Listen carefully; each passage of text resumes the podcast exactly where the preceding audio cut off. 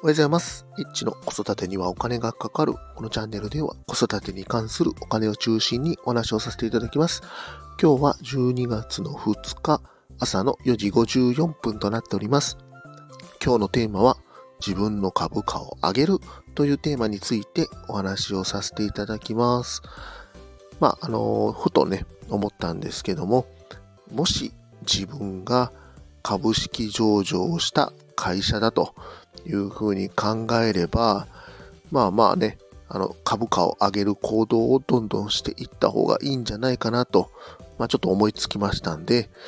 もし仮に株式会社 H が上場しましたというふうになった時はですね、ぜひ応援していただきたいなと思うんですけども、そもそも株価ですね、株価というのは期待値というふうになってます。期待値が上がれば株価が上がる。ね。悪いことすれば株価は下がるということなので、まあ人からのね、期待をどんどんどんどんね、あのー、もらうっていうことも大事になってくると思うんですけども、まあ、安定してね、企業を継続するためには当然稼ぐ力っていうところも必要になってくると思います。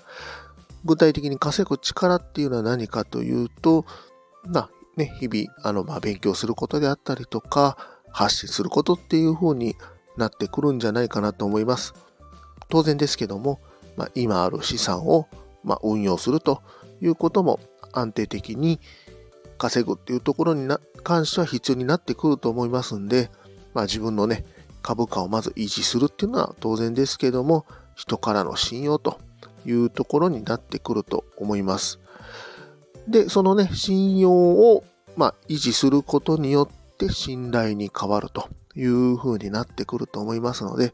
まあ、どんどんどんどんね、こう、株価が安定してくるというようなイメージになってくるんですよね。で、長年ね、あのー、株価をね、維持するっていう風になってくると、当然ですけども、健康を維持するっていうこともやっぱり大事になってくるんじゃないかなと思います。まあ僕もね、ちょっと人のこと言えないですけども、まあやっぱり積極的に運動するということも大事ですし、食生活に気をつける。まあね、いつも言ってるお酒やタバコですね。